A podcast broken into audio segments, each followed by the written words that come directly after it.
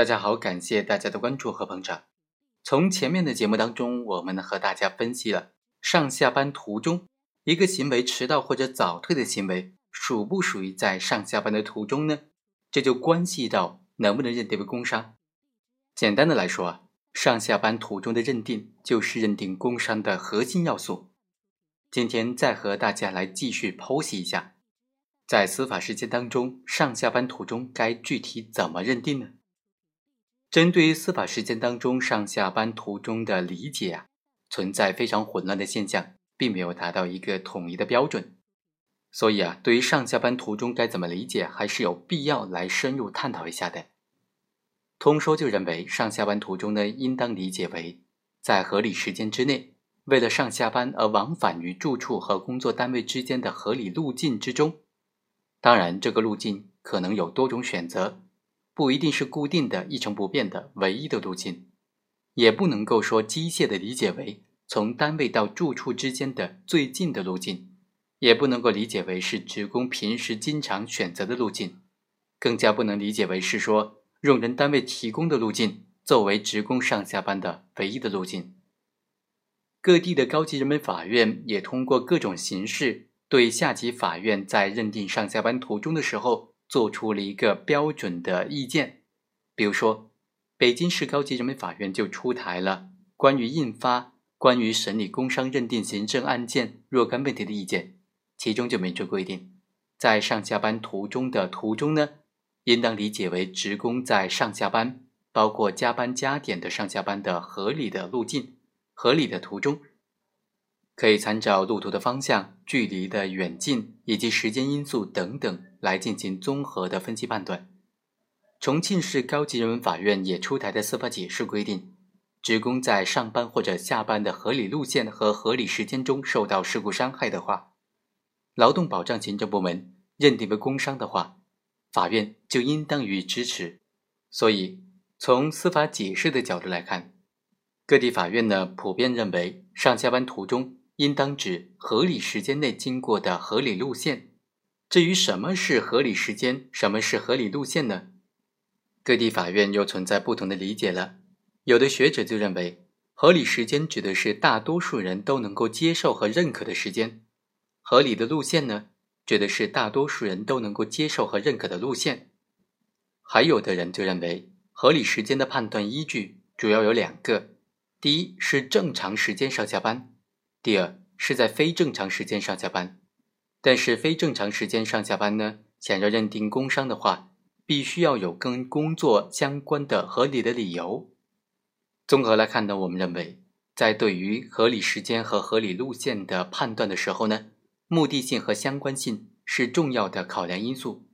工作相关性实质标准以及时间、路线等的合理性限制。它能够最大限度地实现职工权益和用人单位权益的一个平衡。如果劳动者是以工作为目的，时间的早晚并不影响到上下班途中的认定，这点对于实行弹性工作制度的劳动者而言尤为突出，尤为重要。如果劳动者在上下班途中绕道办私事，他绕道纯粹是为了个人的私利，和工作无关。那么这段路途就不应当认定为是上下班途中了。接下来再和大家分析一下，违反纪律提前下班能不能是属于上下班的范畴呢？能不能影响工伤的认定呢？提前下班通常有两种情况，第一种是违反用人单位的纪律，另外一种呢是通过请示、请假等等形式获得了用人单位的同意而提前的下班。对于已经请示请假的提前下班呢，当然应当视为正常的下班，不存在是否认定为上下班途中的问题了。对于违纪提前下班的用人单位，通常会不承认在这个期间发生的伤害属于工伤的范畴。综合来看呢，我们认为违纪提前下班也应当属于上下班的范畴了。首先，职工擅自的离开岗位提前下班的行为。并没有增加在途的这种潜在的风险、潜在的危险，意外伤害和工作之间的关联性并没有因此得到削弱。第二，职工擅自的离岗只是违反用人单位的工作纪律，本身并不属于工伤保险条例第十六条规定的不构成工伤的法定情形。工伤制度本身就是为了保障职工因为工作受到意外伤害之后能够获得及时的经济补偿而设置的制度，并没有约束职工遵守用人单位工作纪律的制度的功能。第三，工伤认定采用的是无过错补偿原则，在一般工伤事故当中，即使劳动者违反了劳动纪律，也不影响劳动者的工伤认定。比如说，劳动者在工作的过程当中，因为没有能够按照规范的流程操作机器设备，造成意外伤害的话，也应当认定为是工伤。即使职工存在严重的过错的话，也应当认定为是工伤。和这个相比呢，职工提前下班的这种违纪的过错，它的过错程度明显就更加微小了，而且呢，通常和发生事故之间没有直接的关联。就更加应当认定为是工伤了。另外，上下班本身应当做目的或者原因来理解。只要劳动者是为了开始或者结束工作而往返于单位和住处之间，一般都应当认定为是上下班途中。除非劳动者完全出于个人的原因往返于工作地点和住处，